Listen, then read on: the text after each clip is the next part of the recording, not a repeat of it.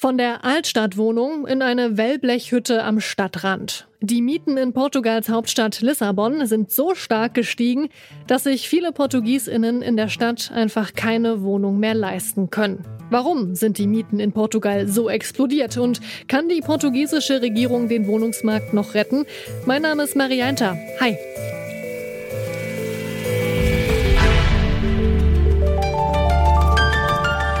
Zurück zum Thema.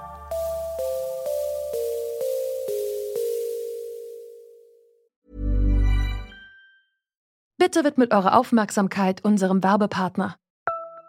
Die Suche nach geeigneten Mitarbeitenden kann viel Zeit in Anspruch nehmen, muss sie aber nicht unbedingt, denn man kann sich helfen lassen. Zum Beispiel mit den Premium-Stellenanzeigen von Indeed, denn damit wird eure Stellenanzeige in der Suche sichtbarer und Bewerberinnen und Bewerber werden schneller auf euch aufmerksam. Indeed schenkt euch jetzt 75 Euro Startguthaben für eure Premium-Stellenanzeigen. Klickt dazu auf den Link in den Show Notes. Es gelten die AGB.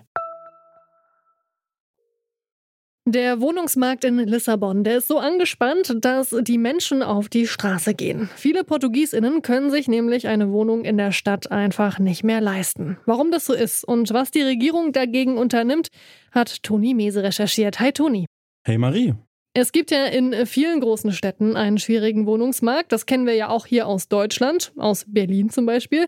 Warum sind denn die Mieten jetzt ausgerechnet in Portugal und vor allem in Lissabon so krass explodiert? Um ganze 77 Prozent sind da ja die Mietpreise seit 2010 gestiegen, ne? Ja, genau. Ein Grund ist äh, eine Zahl, die sich in derselben Zeit nicht so stark verändert hat, nämlich die Löhne. Die sind nur um 30 Prozent gestiegen. Da kommt natürlich schon mal ein richtiges Ungleichgewicht raus. Aber so allgemein wird vor allen Dingen dem Tourismus da die Schuld zugeschoben, denn Portugal ist ein super beliebtes Reiseziel und Vermieter, die da gerne ihre Wohnungen als Ferienwohnungen oder als Airbnb an die Touristen vermieten wollen, Sie sehen da das große Geschäft und die Mieten steigen dadurch natürlich. Es gibt weniger Wohnraum für die Portugiesinnen und Portugiesen.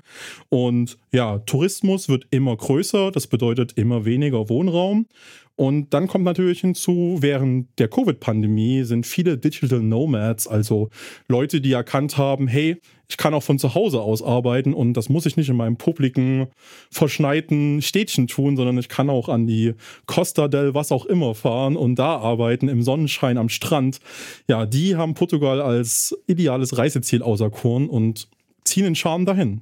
Jetzt gibt es ja aber viele schöne Orte auf der Welt und Portugal gehört da ganz, ganz sicher auch dazu. Aber warum denn gerade Portugal? Warum zieht es gerade nach Portugal so viele Menschen? Portugal ist einfach ein relativ armes europäisches Land. Das bedeutet, die Lebenserhaltungskosten in Portugal sind relativ niedrig und es bietet natürlich auch ein gewisses Urlaubsfeeling. Es hat schöne Altstädte, es hat gutes Essen, es hat schöne Strände, es scheint viel die Sonne. Das mögen die Leute und gerade Amerikaner sprechen davon, das ist das neue Kalifornien für sie. Und natürlich gibt es auch noch politisch-wirtschaftliche Gründe, warum es die Leute dahin zieht. Einmal das sogenannte goldene Visum. Das haben viele europäische Länder.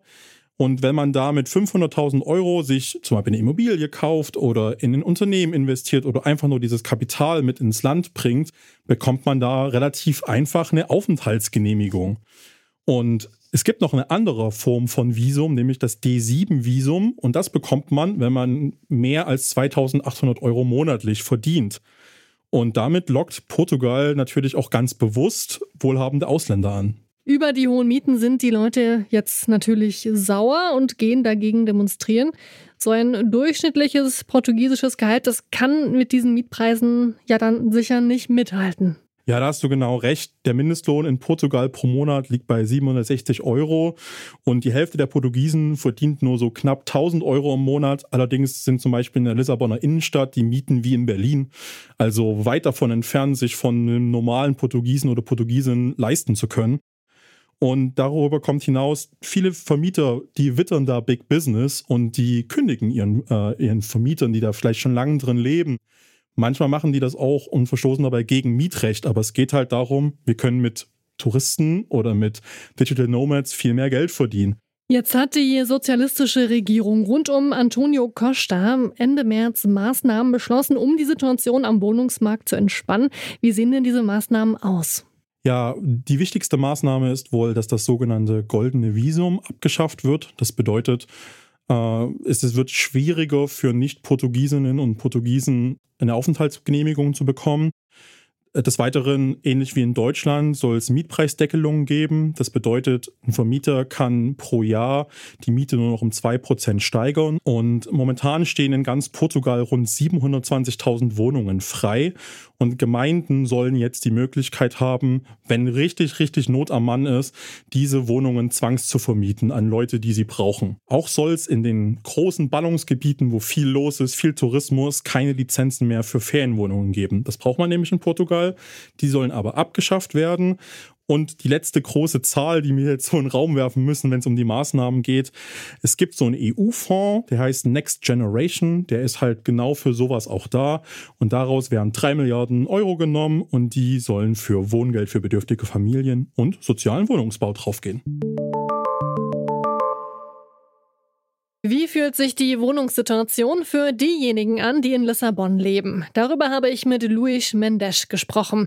Er ist Teil der Mieterinneninitiative Mora em Lisboa, Leben in Lissabon. Er hat mir auf Englisch erklärt, dass die Wohnungskrise in Lissabon gerade das Thema ist, über das alle reden. I run the, in the, the public transportation and the housing crisis is like that permanent topic in all the conversations in the street. People speak about it, people pose their questions, they pose their problems, they discuss their problems with their friends, with their familiars.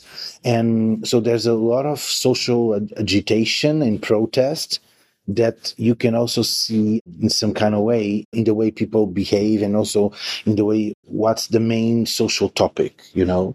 So it's something that we can see quite clearly in the street. Das Interesse an Lissabon hat auch etwas Gutes. Baufällige Häuser werden renoviert und Touristen, die bringen Kaufkraft in die Stadt. Insgesamt überwiegen für die Menschen in Lissabon allerdings die Schattenseiten. And the dark side is the deepening of phenomena as gentrification, real estate speculation, um, financialization of housing. So it's it makes difficult, especially touristification makes very difficult for people that live here or visit here or work here in Lisbon. It makes sometimes life harder and difficult. Und die Maßnahmen der Regierung, gerade die Mietpreisbremse und die Zwangsvermietung, kommen in Portugal gut an, sagt Luis Mendes. Es gibt allerdings auch ein großes Problem. We think that these measures are positive and can help to change a little bit the situation. The problem is that the state keeps its vision of how to do public policy on housing. And the problem is that the state is too dependent of the private initiative. For instance, the several uh, houses that the government wants to put in affordable rental or affordable housing are dependent on the will of the private owners to put them for social use. So that's the problem, you see, because the state doesn't really ride the process. They they promote the policy, they promulgate it, but after what happens that in terms of practical conditions and really being very pragmatic, the thing is that we think that this will clash against the conditions of the, the, the construction industry and also the, the lobby of the owners and the landlords, you know, that don't want to abdicate their right to property. So we think that for a good and strong public policy of housing, we need more we need massive supply of social housing and public housing. Trotz der Maßnahmen der Regierung wird sich die Wohnungssituation in Portugal wohl nicht so schnell entspannen. Denn dafür müssen vor allem die privaten Vermieterinnen mitspielen. Und dass das passiert, daran zweifeln viele Portugiesinnen. Laut Luis Mendes braucht es vor allem mehr Sozialwohnungen und staatliche Unterstützung. Dann bekommen Betroffene auch wieder ein bezahlbares Dach über dem Kopf. Schön, dass ihr heute wieder mit dabei wart. Die Redaktion hatten Lukas Stöckel, Clara Stritzinger und Charlotte Thielmann. Produziert wurde die Folge von Tim Schmutzler. Chef vom Dienst war Toni Mese und mein Name ist Marie Einter. Tschüss. Zurück zum Thema vom Podcast Radio Detektor FM.